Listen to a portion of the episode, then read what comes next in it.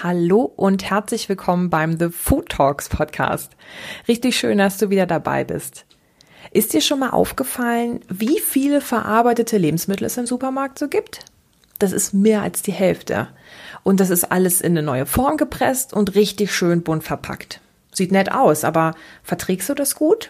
Und wie fühlst du dich, nachdem du das gegessen hast?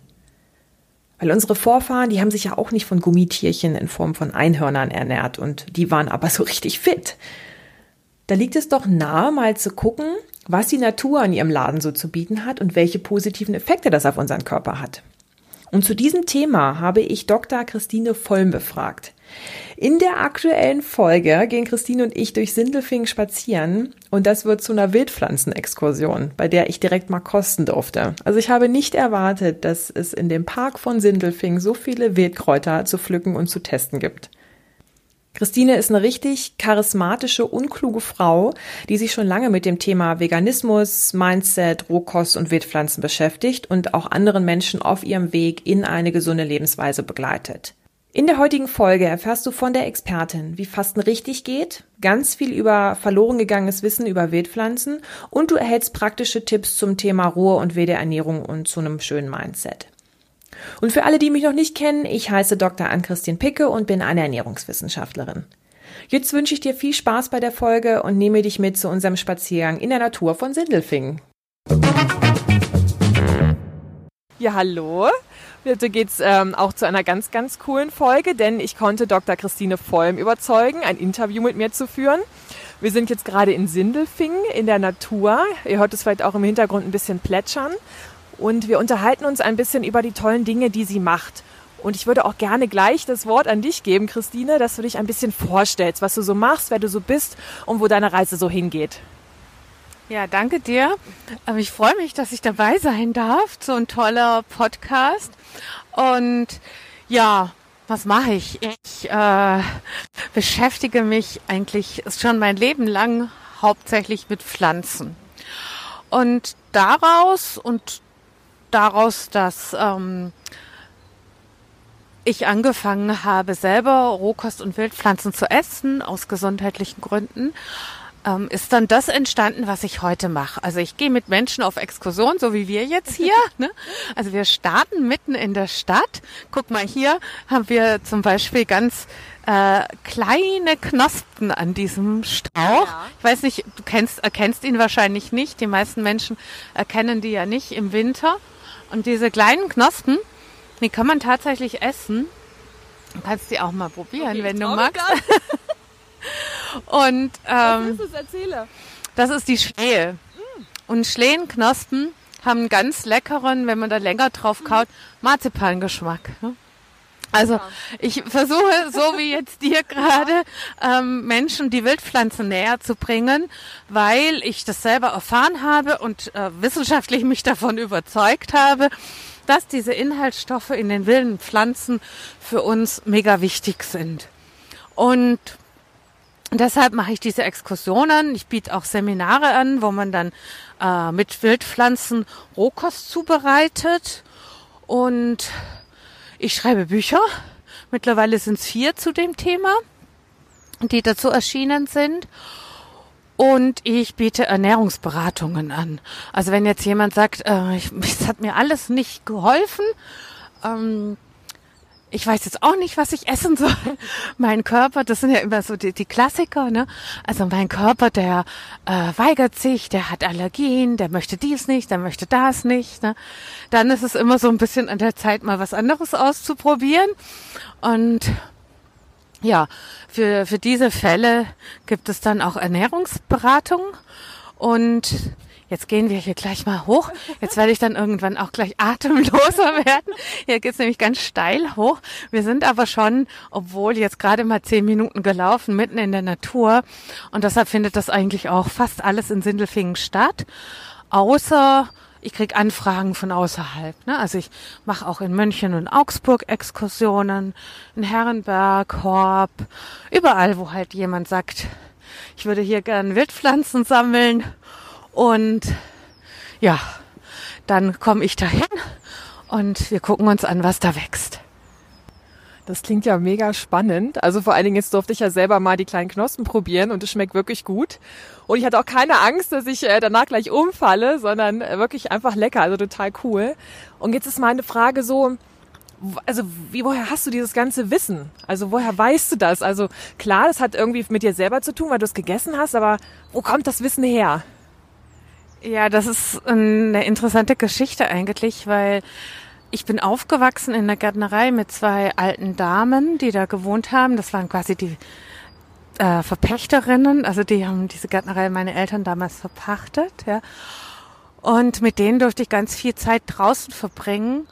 Und die waren noch so ein bisschen von dem Schlag ähm, vor Kunstdünger und Pflanzenschutzmittel. Ne? Also die ähm, fanden das nicht außergewöhnlich, wenn ich mich dann besonders für das Ehrenpreis interessiert habe, beispielsweise. Und dann hatten sie immer auch noch eine Geschichte dazu und eine Sage und so dieses alte Wissen hatten sie noch. Ne? Und insofern war das eher so eine ganz normale Sache. Also mich, selbst mein Mann fragt mich ab und zu, warum ich mir eigentlich all diese Pflanzennamen merken kann. Und ich glaube, das hat einfach damit zu tun, dass das so ziemlich das erste ist, was ich gelernt habe einfach. Ja, also, dass die auch Namen haben und dass die auch Dinge machen und dass das auch Lebewesen sind. Also das ist sowas, das, das kommt so von ganz klein auf. Und dann bin ich halt aufgewachsen in dieser Gärtnerei und ähm, habe da meine Erfahrungen gesammelt und es war eigentlich verboten, irgendwas zu essen, weil es hätte ja auch giftig sein können. Aber ich bin da gut durchgekommen mit all meinen Versuchen und war dann auch teilweise recht begeistert, wenn ich was Neues entdeckt habe. Ja, ich weiß noch, einmal hatte ich die Zierquitte ähm, gegessen und die schmecken wirklich super. und dann habe ich so voller Stolz erzählt, ähm, wie lecker das schmeckt. Und dann habe ich richtig Ärger gekriegt, weil meine Eltern auch immer ein bisschen Angst um mich hatten, ähm, ob ich das überhaupt überlebe, wenn das so weitergeht. Ne? Und das war der eine Punkt, warum ich Ärger bekommen habe. Und das andere war, dass ich permanent barfuß gelaufen bin. Also kann man sich vorstellen, damals gab es noch Tontöpfe, Glas mhm. in der Gärtnerei, ja, von den Scheiben und alles. Also es war vielleicht ein bisschen gefährlich, aber mir ist nichts passiert. Und also ich habe mich da auch wohl gefühlt und ähm, wollte auch gerne mit diesen Pflanzen weitermachen. Aber ich wollte nicht äh, in die planerische Seite, weil das war halt damals noch so, dass man hauptsächlich Beton verarbeitet hat und irgendwelche Zierpflanzen aus Asien, weil die so zuverlässig alle Flächen grün machen. Und ich war ja da schon verliebt in das Unkraut sozusagen. Und insofern ähm, habe ich dann ähm, Gartenbauwissenschaften studiert. Das ist so eher, damals war es ein Diplom-Ingenieursstudiengang an der TU München und so eine richtige Schinderei in, in diesen Grundlagenfächern, ja. Aber das weißt du ja selber, wie es ist, ähm, wissenschaftlich ähm, tätig zu sein auch. Und ja, Mathe, Physik und äh, damit fängt es an, ja. Und das musst du alles überstehen, bis du hinterher endlich mal dich mit den Pflanzen beschäftigen darfst, ja. Heute bin ich um alles froh, was ich gelernt habe. Aber es war also wirklich ähm, eine harte Annäherung, bis ich dann dazu gekommen bin, wo ich eh schon viel mehr wusste, ja. Das ist übrigens das Wahrzeichen von Sindelfingen, was wir im Hintergrund hören. Die ähm, Feierabend, äh, das Feierabendsignal okay. von Daimler-Benz, genau. Also wir sind nicht so weit weg und trotzdem mitten im Grünen, ja. Äh, ja, das war so, das, also ich habe Gartenbauwissenschaften studiert und habe mich dann nach dem Studium habe ich erstmal noch promoviert, da ging es um Wasser und Wasserpflanzen und so weiter und Algen. Und dann habe ich mich mit der Innenraumbegrünung selbstständig gemacht. Da ging es dann um tropische und subtropische Pflanzen. Und dann bin ich durch eben eine Erkrankung, also eine Anämie, die man auch nicht heilen konnte, ähm, dazu gekommen, dass ich die Rohkost und die Wildpflanzen ausprobiert habe. Da war ich schon vegan und habe schon äh, Gluten weggelassen, beziehungsweise Getreide. Und ja, all das lag schon hinter mir und das war so der letzte Schritt. Und dann hat sich so nach langer Zeit eins zum anderen gefügt, als hätte es schon immer so sein müssen. Ja. Und dann habe ich da meine Leidenschaft wiedergefunden oder erst richtig entdeckt und daraus ist dann mein Beruf geworden, so wie er heute ist. Das klingt richtig spannend und vor allen Dingen nach einem schönen Weg, dass es, dass man es eigentlich immer erst hinterher versteht, ne, wie es eigentlich sein soll. Jetzt so, wie war das für dich? Also, das ist ja jetzt gerade eher so ein bisschen in der Bevölkerung überhaupt mal angekommen, mhm. dass man sich vegan ernährt, vielleicht auch glutenfrei und vielleicht auch ein bisschen naturköstlicher. War das schon immer so, dass du dich auch angenommen gefühlt hast oder gab es da auch mal zwischendurch irgendwie, dass du gesagt hast, hm, so richtig versteht das mein Umfeld noch gar nicht? Also tatsächlich gibt es natürlich noch viele Menschen in meinem Umfeld, die es auch heute nach 15 Jahren mittlerweile noch gar nicht verstehen. Ja. Ähm, ich glaube, das ist gar nicht wichtig, dass man es nachvollziehen kann und für sich selber ähm, praktizieren muss unbedingt. Aber dass man so eine Idee davon hat, dass sich Menschen anders ernähren, weil sie sich mit einer anderen Ernährung besser fühlen, ich glaube, selbst das ist noch nicht so richtig angekommen. Äh, aber so ist es und ich war da relativ konsequent. Klar gibt es auch Ausnahmen und ich ähm, habe auch nicht immer nur rohköstlich gegessen, sondern auch mal irgendwie Gemüse oder eine Kartoffel oder sowas. Habe aber immer gemerkt, das, was mir richtig gut tut, ist die Rohkost und vor allem die Wildpflanz. Das heißt, es lohnt sich absolut mal einen Kurs von dir mitzumachen, dass man das selber mal ausprobiert, was einem eigentlich so richtig gut tut. Da würde ich auch nämlich gleich zur nächsten Frage kommen, weil du ja auch dein Wissen verschriftlicht hast. Und das interessiert mich, wie dieser Schritt dazu gekommen ist, dass du dein Wissen aufschreiben wolltest und was du jetzt ungefähr aufgeschrieben hast, dass jemand, der daran Interesse hat, das dann auch ganz schnell einkauft. Ja, also das erste Buch war Rohköstliches und es war eigentlich mein Anliegen damals, in einem Buch zu, zum einen aufzuschreiben, wie ich daran gegangen bin und zum anderen zu vermitteln, dass es richtig Spaß macht. Ne? Also es gab schon so Gesundheitsschriften und so ähm, Bücher über Rohkost, aber das war waren immer die mit dem erhobenen Zeigefinger. Ne? Ich habe da reingelesen und habe mich total abgeschreckt gefühlt und dachte mir mal, was sind das denn für Leute? Und dann habe ich wirklich auf eigene Faust und mir Inspirationen aus dem Internet, dann auch aus Amerika und so geholt, ne? weil da war man schon ein bisschen weiter. Und ähm, ja, dann habe ich angefangen, einfach meine Rezepte aufzuschreiben und aufzuschreiben, was ich mache. Also zum Beispiel, was mache ich, wenn ich ins Restaurant gehe? Was mache ich, wenn die Verwandtschaft mich einlädt? Was mache ich ähm, mit Kindern beispielsweise? Ja? Also das, das habe ich einfach alles aufgeschrieben und mein Weg dazu und alle Rezepte, die ich am Anfang gemacht habe, damit reingepackt. Das sind ganz einfache Rezepte. Das ist auch nicht viel Gewürz oder nicht viel viel äh, Shishi, sag ich jetzt mal dabei. Die kann man auch alle ohne einen Hightech-Mixer machen, ja, weil ich wollte ja auch erstmal ausprobieren ob das das Richtige für mich ist. Ne? Und insofern ähm, war das so der Beginn. Ja, jetzt habe ich wieder was zum Probieren für dich. Das ist der Nachteil, wenn man mit mir unterwegs ist. Das kennen aber alle. Ähm, dann muss man immer irgendwo Dankeschön. was probieren. Ähm, sieht ein bisschen aus wie sehr zartes Gras, ja. aber ist blaugrün. Und wenn du darüber guckst, dann siehst du tatsächlich, du kannst es unterscheiden von dem Gras. Ja, ne? Also so von weitem sieht man schon eine andere Färbung, sehr zart. Und jetzt ähm, wirst du gleich sagen, hä? Schmeckt wie? Schnittlauch. Ja. Schnittlauch, ja. genau. Also ist aber kein Schnittlauch. Nee. Schnittlauch wächst nicht wild, sondern da musst du richtig in die Berge gehen oder musst ihn irgendwo pflanzen.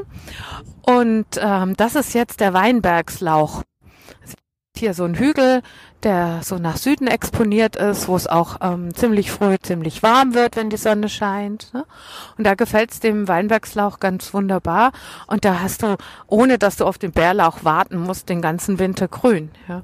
Und kannst immer da auch was mitnehmen. Und ich habe dann auch immer ein Tütchen dabei und sammel dann gleich, ja, weil das dann einfach ähm, erste Variante ist, die ich übrigens auch allen empfehlen möchte. Also nicht auf diesen Wildkräutertag, den ich mal mache, wo ich mich damit beschäftige, zu warten, sondern tatsächlich lieber mal zu einer Exkursion kommen, sich die Sachen zeigen lassen und dann äh, sagen, okay, überall, wo ich was finde, wo was wächst, dann nehme ich auch was mit. So, jetzt hast du mir das hier so schön gezeigt. Nimmst du das denn direkt dann auch mit, wenn du hier mal vorbeikommst? Ja, tatsächlich. Also es ist wirklich so, dass ich eigentlich in allen Jacken und, und Mänteln und sowas ein kleines Tütchen habe ähm, für den Fall das. Ne? Sonst gehe ich auch gerne mit einem Glas, mit so einem Schraubglas sammeln, damit das auch ähm, nicht so lange im Plastik ist. Aber es ist viel wertvoller, wenn man wirklich ähm, wo man was sieht, was mitnimmt, als dass man lange sucht. Und die Natur bietet uns eben auch das Richtige zur richtigen Jahreszeit. Und insofern, ähm, Handschuhe habe ich auch immer dabei, falls Brennnesseln vorbeikommen oder ich an Brennnesseln vorbeikomme, so muss man ja eigentlich sagen. Und hier der Weinberglauch, das ist halt einfach echt auch toll, ne, da was mitzunehmen. Sehr cool, vielen Dank. Jetzt weiß ich auch, wie er aussieht. Ich mache gleich noch mal ein Foto davon, damit ich es nicht vergesse und beim nächsten Mal mir auch einfach was einstecke. Genau. So, wir gehen jetzt schön weiter bei unserem Spaziergang. Jetzt ist der Weg auch nicht mehr so anstrengend. Jetzt können wir uns entspannt unterhalten. Jetzt würde ich gerne ein bisschen mehr über deinen Podcast erfahren, wie du dazu gekommen bist und welche Inhalte du da teilst. Ja, ich mache den Podcast ja zusammen mit Cheryl Bennett. Und äh, V-Mail für dich heißt er übrigens. Und also V-Mail für V-Mail, ähm, weil wir uns dachten, unser Schwerpunkt liegt halt einfach auf vegan. Und ähm, außerdem heißt das ja auch Voicemail. Und wir unterhalten uns quasi per WhatsApp. Und dazu gekommen, das war wirklich ein Zufall, äh, wir haben uns hier kennengelernt, als Cheryl noch hier gewohnt hat. Mittlerweile ist sie ja als digitale Nomadin unterwegs.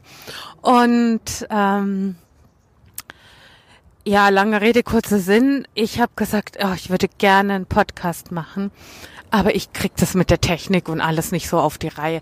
Und ehrlich gesagt, also auf die Reihe kriegen würde ich es ja wahrscheinlich auch, aber es muss einem ja auch liegen. Und Cheryl hat gesagt, oh, ich würde auch so gerne einen Podcast machen, aber ich weiß nicht so richtig worüber und welche Inhalte. Und habe ich gesagt, ja, die Inhalte hätte ich ja alle. und dann hat sie auch noch ähm, über Reisen erzählt, weil sie ja, wie gesagt, äh, unterwegs ist und momentan Vanlife in Europa macht. Und davor war sie in Asien unterwegs. Und insofern hat sich das so zusammengefügt. Cheryl macht dann auch so Beiträge über ein Restaurant oder ein Reiseführer, wenn du jetzt irgendwie in Goa bist beispielsweise, da gibt's so einen kleinen Reiseführer. Und ich mache halt ähm, berichte halt über meine äh, Erfahrungen und Erlebnisse. Und das sind ganz oft auch Dinge, wenn wir so auf Exkursion sind, dann haben Menschen besondere Fragen. Und ähm, dann denke denk ich mir manchmal, darüber musst du einen Podcast machen. Das interessiert bestimmt jemand. Ne? Und jetzt ist natürlich ähm, das Wildpflanzenthema ein Nischenthema, aber ähm, ich denke, je mehr drüber gemacht wird und je mehr man das verbreitet, umso mehr ähm, verlieren Menschen auch so die Scheu, mal was zu probieren. Ne? Also natürlich muss man dazu sagen, man sollte sich auskennen. Es gibt nämlich auch giftige Pflanzen, die sollte man nicht essen. Insofern ist es immer gut, mal eine Exkursion erst zu machen oder sich beraten zu lassen oder so. Aber ähm, grundsätzlich geht es auch darum, viel mehr als Angst vor Giftpflanzen zu haben, geht es auch darum, erstmal einen Zugang zu den Pflanzen zu finden.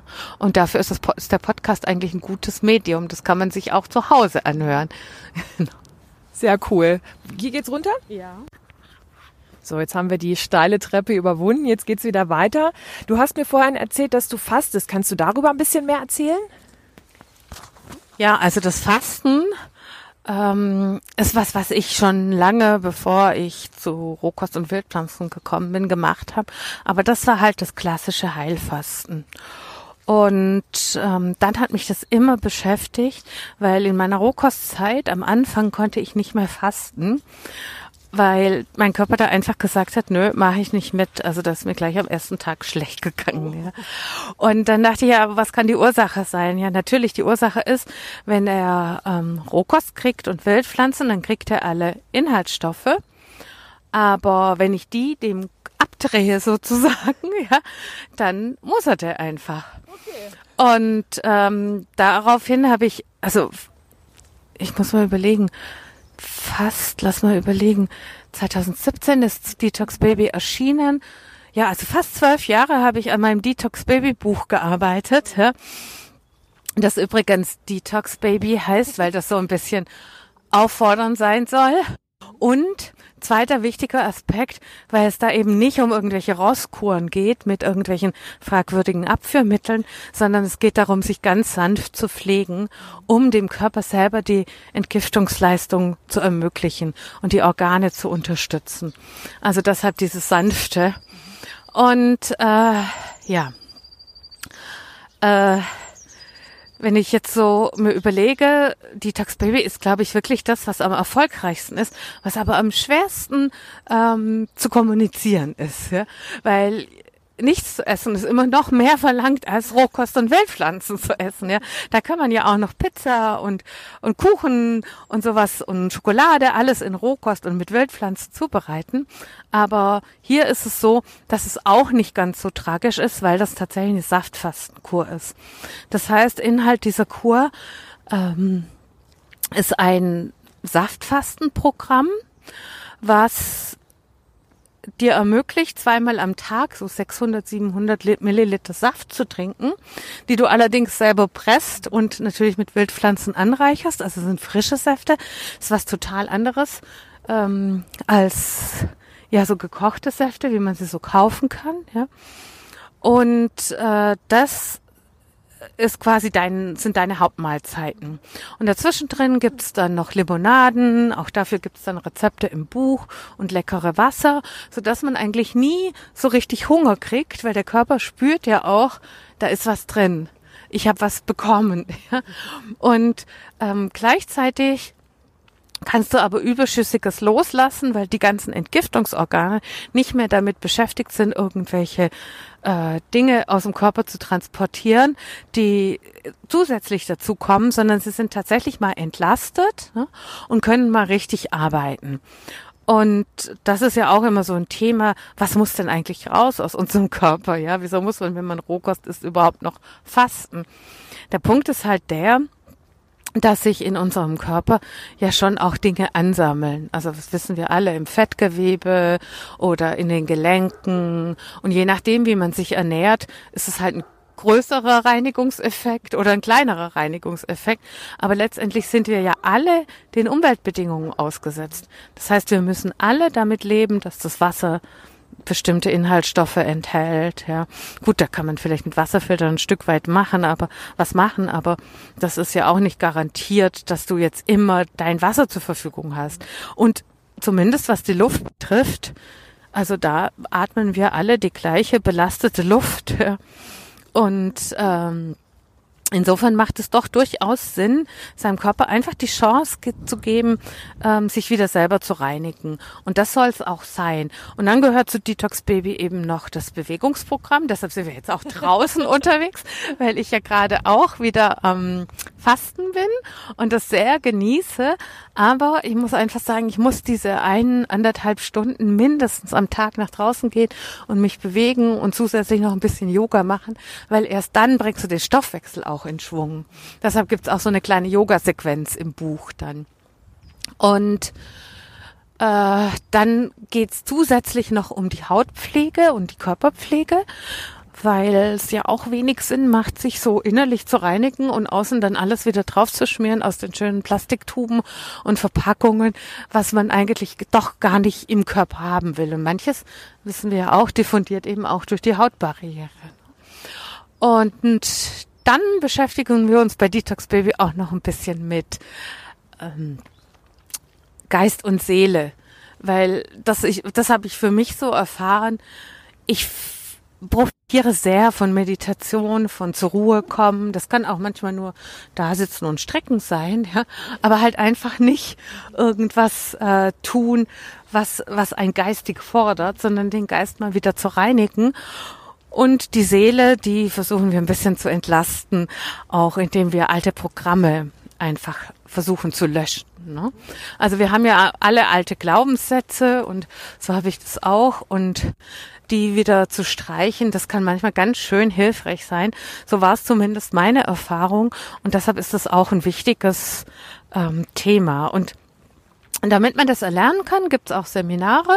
Da sind wir dann so, je nachdem, ob es ein langes Seminar ist, dann sind es sechs Tage oder ein kurzes, dann sind es drei Tage. Es gibt auch teilweise Tagesseminare. Aber ähm, die drei Tage muss man sich jetzt so vorstellen, dass man sich trifft und die Entlastungstage, wie bei einer klassischen Fastenkur, auch schon vorher gemacht hat. Da gibt's dann quasi eine Anleitung dafür von mir. Und dann fastet man drei Tage zusammen, so dass jeder auch verstanden hat, was, wie es funktioniert. Und ich habe da ja natürlich auch ganz viele Detox-Helfer dabei, ja. also pflanzliche Dinge, die einem das auch alles erleichtern. Und ähm, dann kann, wer möchte, jeder selber weitermachen oder das eben beliebig irgendwann auch wiederholen. Hoppla, jetzt musste ich erstmal auf einen kleinen Hund aufpassen. Also das finde ich ja richtig spannend. Und vor allen Dingen jetzt hab, kommt bei mir eine Frage, nämlich, wenn du jetzt selber Detox macht, machst, hast du da einen vorgeschriebenen Plan, wie viele Tage das ist? Und wenn jemand wirklich ganz viel Mist ist, dass der das länger machen sollte oder ist es wirklich, jeder darf sich das selber aussuchen? Also das darf sich tatsächlich jeder selber aussuchen. Also es kann jemand auch das Buch zum Beispiel nutzen, um nur einen saftfasten Tag zu machen. Ja, oder zu sagen, ach, ich mache jetzt immer Mittwochssaftfasten oder äh, wie man mag. Das Programm da drin ist auf sieben Tage ausgelegt aber es gibt so viele Variationen auch bei den Säften. Und wenn man da mal drin ist, fallen einem selber auch noch Sachen ein.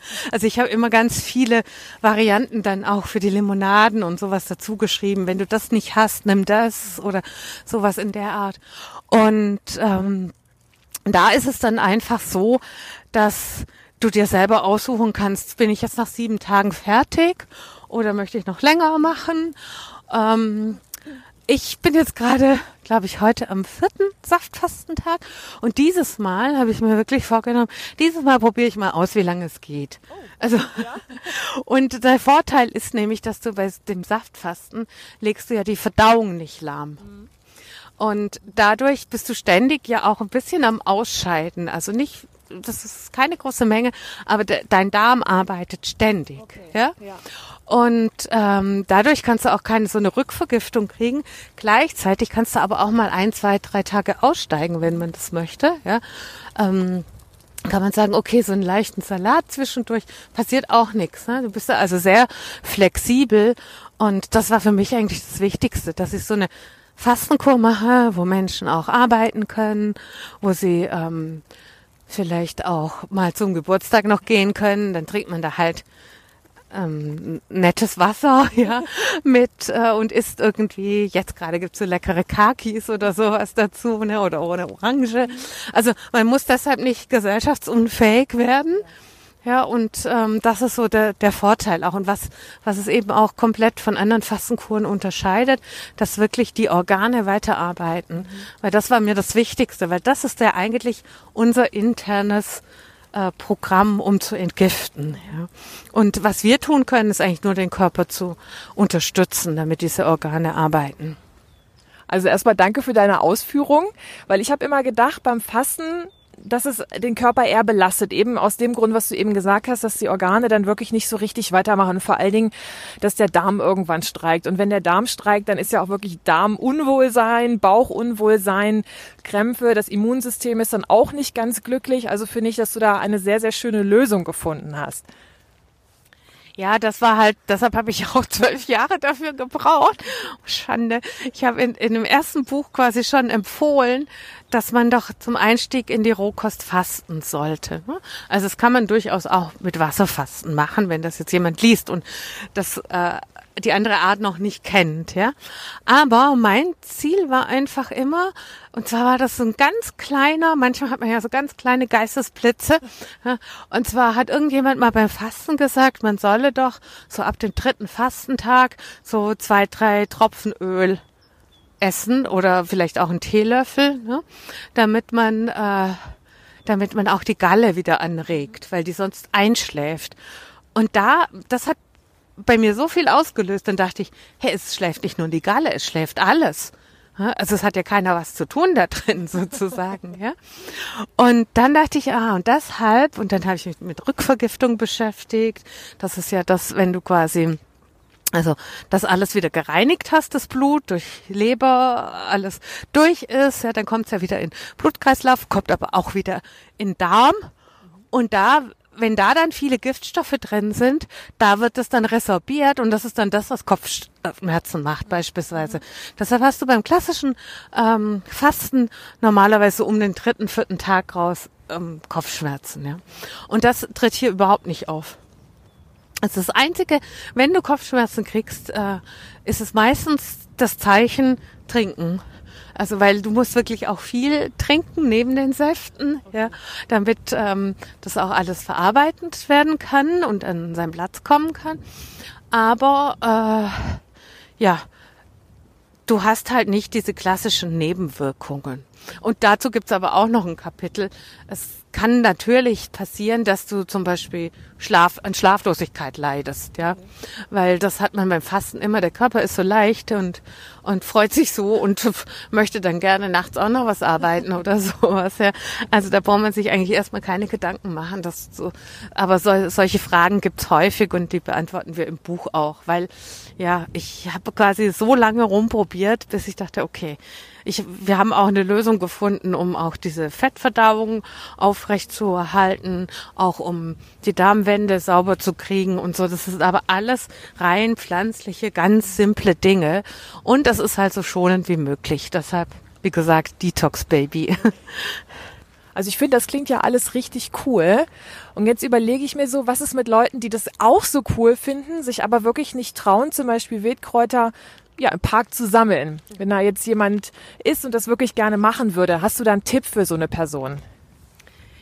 Ja, also das ist natürlich auch was, was wir ausführlich dann auch immer besprechen bei den Exkursionen. Was ist zum Beispiel ein guter Sammelplatz und was ist ein weniger guter Sammelplatz? Jetzt sind wir ja, vorher hast du ja noch den Hund gesehen, aber jetzt sind wir wieder in einem Bereich, der ist für Hunde ähm, gesperrt sozusagen, ja, also nicht aktiv, aber halt mit Schildern abgegrenzt und so. Und dann ist es aber schon wichtig, sich da auch ein bisschen mit vertraut zu machen. Wenn jetzt jemand sagt, naja, ich kenne zum Beispiel Löwenzahn und Gänseblümchen, dann ist es heutzutage fast schon viel. Ja? Und dann kann man aber damit mal anfangen. Und was aber wirklich die allermeisten kennen, weil sie schon mal schmerzhafte Erfahrungen gemacht haben, sind Brennnesseln. Ja? Also dann hätte man jetzt schon drei Pflanzen, die man abwechselnd einsetzen könnte. Und ähm, wenn wir auf Exkursion gehen, besprechen wir so 30 Pflanzen und bei den Anfängern sind es 20. Und da kann man halt so Stück für Stück dazu üben. Und was ist auch noch, was auch noch eine gute Variante ist, da gibt's auch übrigens einen Podcast von uns dazu, da kann man mal reinhören, wenn man mag, ähm, ist sich ein paar Pflanzen ans Haus zu holen oder auf den Balkon oder äh, wenn man hat vielleicht auch nur ein Fensterbrett oder sowas, ne, dass man ein bisschen in Töpfchen da auch ansiedelt. Und äh, dass man da halt schon weiß, okay, da ist weder ein Hund da noch äh, sonst irgendwelche Unannehmlichkeiten also ich habe zum Beispiel alle Balkonkästen, alle Schalen, alle Töpfe, die ich habe, sind alle nur mit Wildpflanzen bepflanzt. Weil wenn man das bisschen mit System macht, dann sieht es halt auch super aus. Und es sieht nicht aus wie ein verwilderter Garten, sondern es sieht aus, wie wenn man da wirklich mit Wildpflanze eine Gartenplanung gemacht hätte. Das mache ich ja auch noch, kommt ja auch noch dazu. Ne? Also wenn jetzt jemand sagt, äh, okay, ich möchte die Wildpflanzen in meinem Garten kennenlernen, dann komme ich auch quasi zu den Menschen vor Ort. Und wir gucken, was da ist, beziehungsweise was man auch noch dazu kombinieren könnte. Das klingt, finde ich, richtig cool. Also vor allen Dingen, also das könnte ich mir auch gut vorstellen, weil ich habe auch nie Blumen auf meinem Balkon, sondern immer nur Essbares. Irgendwelche Kräuter oder Kohlrabi oder so, weil ich das einfach sonst anders als Platzverschwendung irgendwie sehe. Und da möchte ich auch gerne was wässern, was man eben essen kann. Und mit den Wildpflanzen hast du halt den Vorteil, also beim Kohlrabi zum Beispiel, der ist dann irgendwie reif und dann musst du ihn ernten, dann ist es, ist es weg. Ne? Und die Wildpflanzen, die bleiben halt die, die sind unterschiedlich in der Jahreszeit und haben unterschiedliche Schwerpunkte, aber sie bleiben auf jeden Fall. Und insofern hast du, sparst du dir auch noch dieses ständig neue Bepflanzen und neue Setzlinge kaufen. Ne? Das ist also eine ganz feine Geschichte. Das klingt richtig cool. Was mir sonst noch so in den Sinn kommt, ist, das, was wäre so dein Wunsch, wo die Ernährung in Deutschland, vielleicht Europa, sogar weltweit wieder hin soll oder was heißt wieder, wo sie überhaupt mal hin soll? Also wir erleben ja zwei Entwicklungen momentan. Zum einen geht's wirklich zum Hightech-Food, also was man zum Beispiel auch in so ähm, Geschäften, wo so Sportlernahrung angeboten kriegt, ähm, findet, ja, also wo, wo quasi alles abgemessen und dosiert und und äh, angereichert und so weiter ist.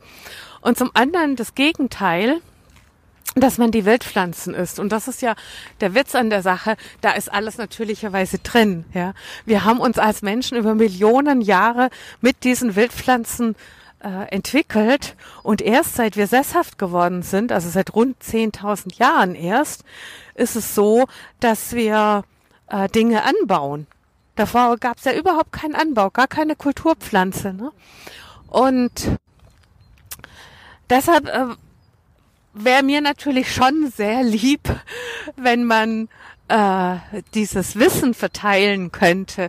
Und das ist auch so ein bisschen das Ziel, was ich mit meinem Jahreskurs verfolge, einfach Menschen über ein Jahr lang quasi mitzunehmen, wobei die dann auch weitermachen können und irgendwann mal Wildpflanzen äh, Experte wild und roh werden können, ja, aber zunächst mal einfach auch für sich ein Jahr lang diese Pflanzen zu beobachten, kennenzulernen, gucken, was wächst, was kann ich davon äh, nutzen, ja, kann ich vielleicht auch die Wurzeln nutzen oder kann ich nur Blätter oder nur Früchte nutzen, ja, und sich die einzuprägen und das auch später dann eben auch weitergeben können. Und das Krasse ist halt, wir haben fast null Wissen mehr dazu. Früher gab es ja noch Menschen, also wie mich, die hatten dann noch so eine alte Dame oder so eine Oma, die ihnen was weitergegeben hat. Aber das haben die Jugendlichen von heute oder die Kinder von heute oftmals nicht mehr. Ja?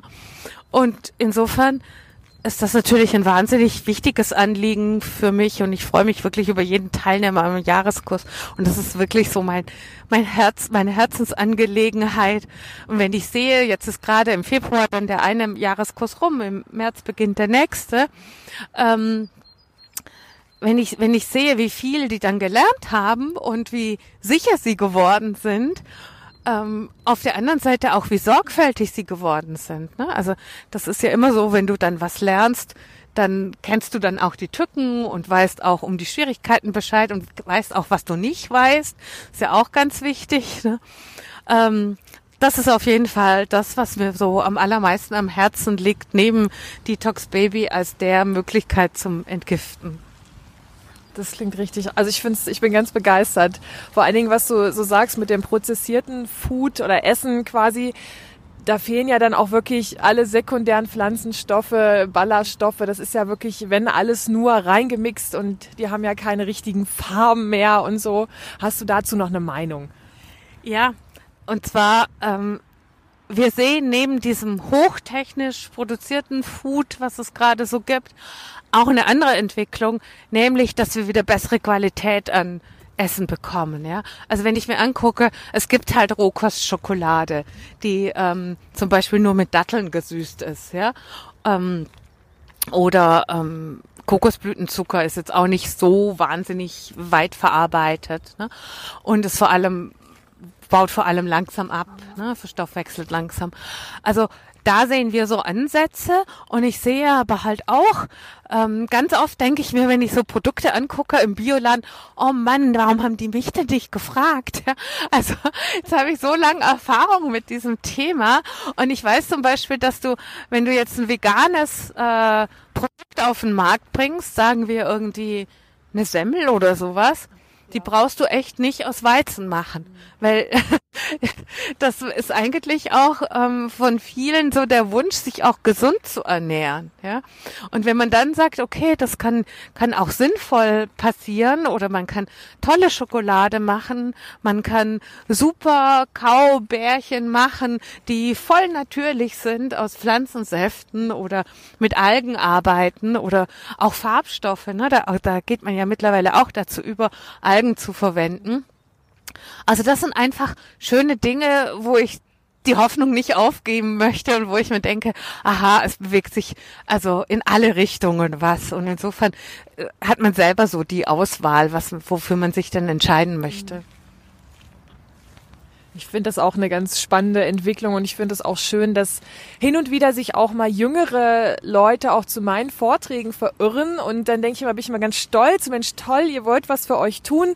Wie ist das bei deinen Kursen? Hast du da auch irgendwie einen Trend gesehen, dass immer mehr Junge kommen oder sind das eher Leute, die dann schon mal bemerkt haben, oh, ich habe nur ein Leben? Also genau das sind die beiden Gruppen, die zu mir kommen. Ne? Die einen, die sagen, ich habe nur ein Leben und irgendwie läuft hier gerade was nicht so richtig und ähm, jetzt möchte ich doch mal ein bisschen gesünder. Deshalb sind teilweise auch die, die Frühjahrskurse oder Winterkurse auch ähm, echt gut besucht, weil nach Weihnachten fällt es vielen auf, dass man äh, was ändern sollte. Ne?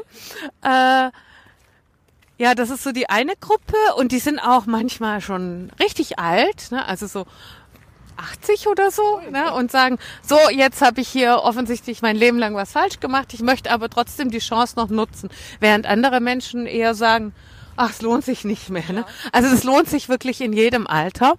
Und dann sind es tatsächlich auch viele Junge, die über die vegane Szene, über die ähm, Healthy Food Szene und sowas, also äh, dann zu mir kommen, genau.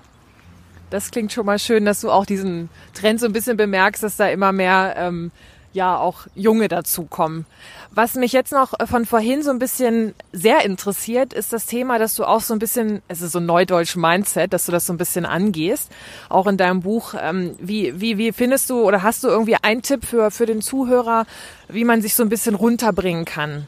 Dass, dass vielleicht das, das, ja, wie soll ich das sagen, so ein bisschen das Bewusstsein zurückkommt, eben die Natur auch mal anzunehmen und nicht nur mit Füßen zu treten. Also da gibt es so viele Möglichkeiten. Ich fange mal mit der an, die aber jetzt auch gerade am naheliegendsten ist einmal das Essen an sich.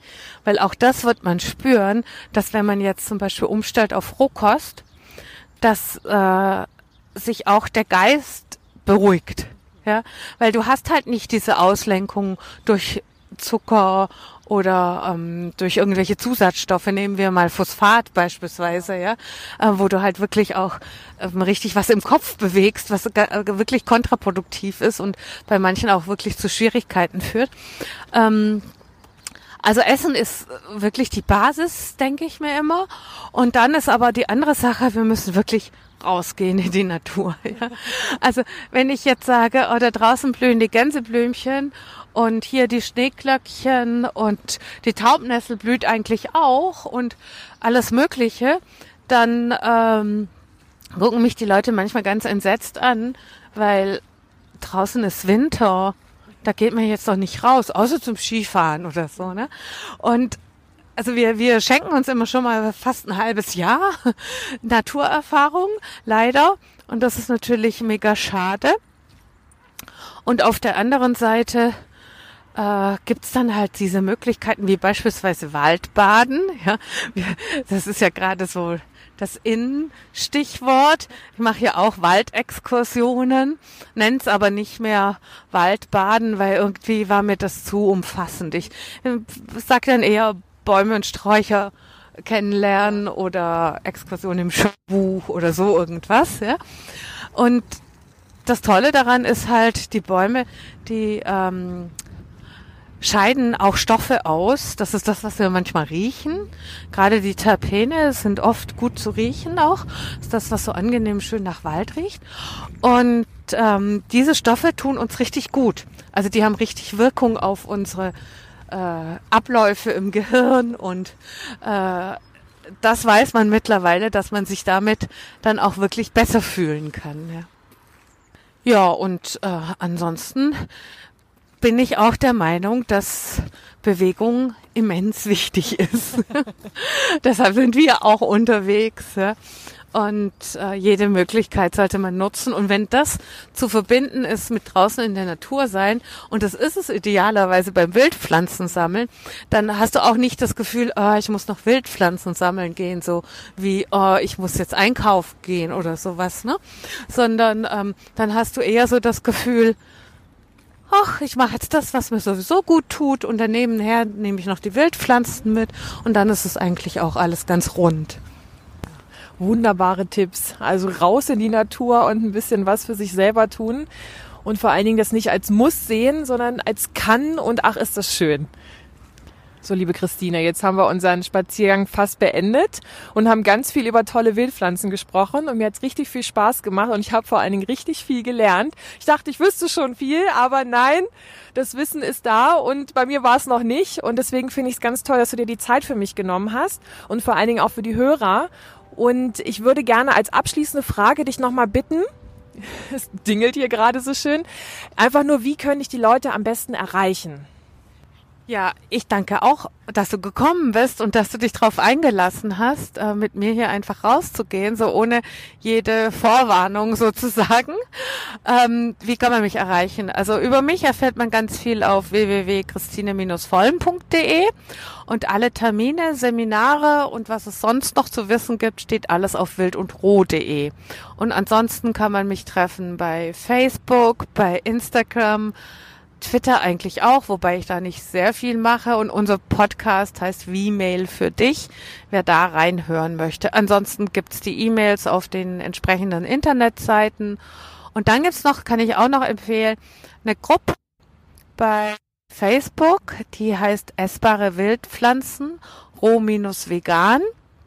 Da können gerne auch alle Mitglied werden und ihre Fragen stellen oder selber Sachen posten, die sie gefunden haben. Genau. Und ja, ich hoffe, dass jetzt viele das anhören und äh, dann sich auch inspirieren lassen, mal rauszugehen. Super, vielen lieben Dank. Und dann, dann, das ist die schön. Also vielen lieben Dank, Christine. Und es hat mir sehr viel Spaß gemacht.